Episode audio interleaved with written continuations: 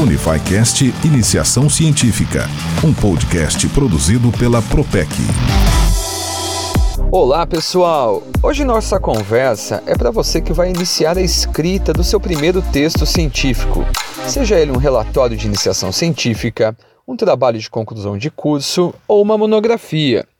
Mas deixa eu adivinhar, você não sabe nem por onde começar, certo? Bom, primeiramente, muita calma nessa hora. Você nunca escreveu nada tão específico assim. Então, nós da Propec resolvemos te dar algumas dicas sobre como iniciar a escrita do seu texto. Vamos abordar os principais tópicos que compõem um texto científico, desde o resumo até os anexos. Essas dicas vão te ajudar muito na hora de escrever, pois você vai entender exatamente o que se deve escrever em cada um desses tópicos e para nossa conversa não ficar muito longa, nós vamos dividir este podcast em duas partes. Então se ajeite aí, respire fundo e bora escrever! Colocar o que estamos pensando no papel nem sempre é uma das tarefas mais simples, ainda mais sendo o seu primeiro texto científico. Mas fique tranquilo que você não está sozinho neste momento antes de sair escrevendo um monte de coisas de qualquer jeito, copiando e colando um trecho de um livro aqui, um pedaço do artigo ali, e transformando o seu texto científico em um verdadeiro Frankenstein, e ainda achando que só porque o seu relatório está com muitas páginas ele está bom, tenha em mente essas dicas, que com certeza vão te ajudar na redação do seu texto científico, seja ele um relatório, um projeto, uma monografia, um trabalho de conclusão de curso ou um artigo científico. Primeiro, não se esqueça que o seu texto tem que ser escrito em linguagem clara e acessível, mostrando ao leitor de onde você partiu, como se trabalhou e quais resultados foi possível encontrar. Outro cuidado que temos que ter é evitar as expressões coloquiais, ou seja, aquela linguagem do cotidiano, cheio de gírias, jargões, abreviações e frases feitas. Então, agora que já está tudo organizado, ou mais ou menos organizado, vamos entender o que devo escrever na introdução. Entenda o seguinte: a introdução é tipo um cartão de visitas, é onde você irá apresentar o seu trabalho ao leitor.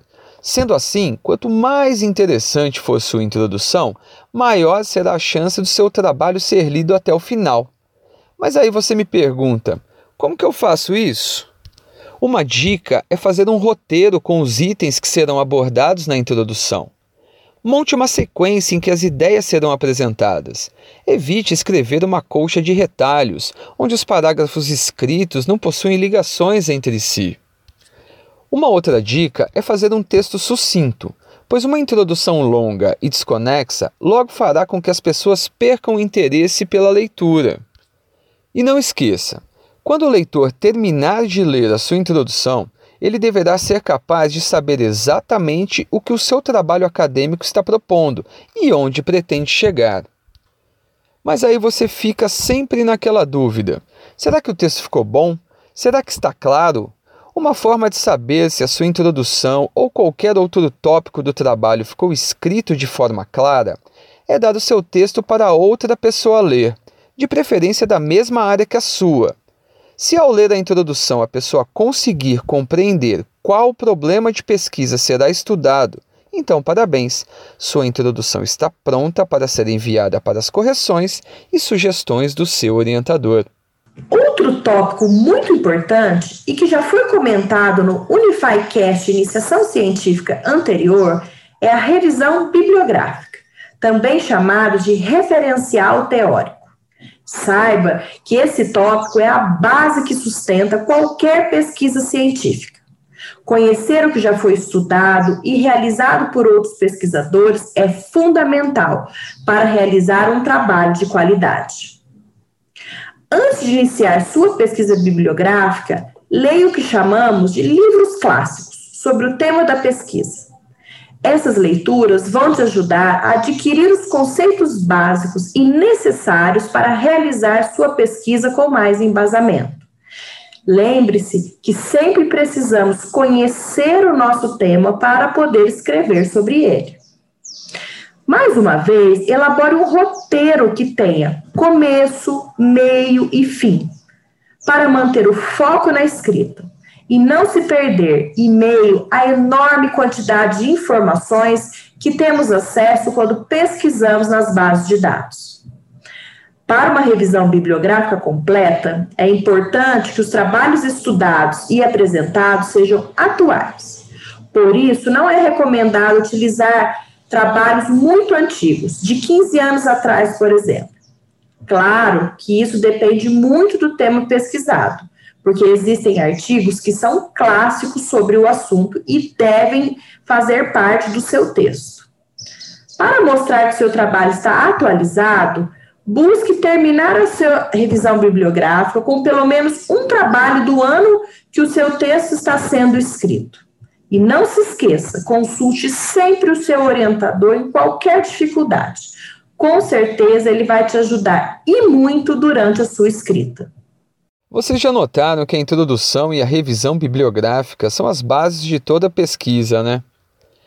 A próxima etapa que compõe a estrutura de um texto científico são os objetivos da pesquisa, que podem ser gerais ou específicos. Os objetivos gerais devem resumir e apresentar a ideia principal do trabalho e mostrar qual sua finalidade. Já os objetivos específicos vão detalhar mais todos os processos que serão fundamentais para a realização da pesquisa. São esses objetivos que irão te guiar durante todo o desenvolvimento do projeto de pesquisa. E quando o trabalho chegar ao fim, todos os objetivos propostos deverão ser alcançados. Bom, pessoal, para uma primeira conversa de como devo escrever esses tópicos iniciais do meu texto científico já está bom. Mas não pense que o nosso papo terminou por aqui. Temos outros tópicos sobre esse assunto para você entender como deve escrever, ok? Então, continue acompanhando o nosso UnifiCast Iniciação Científica, que semana que vem tem mais. Até lá!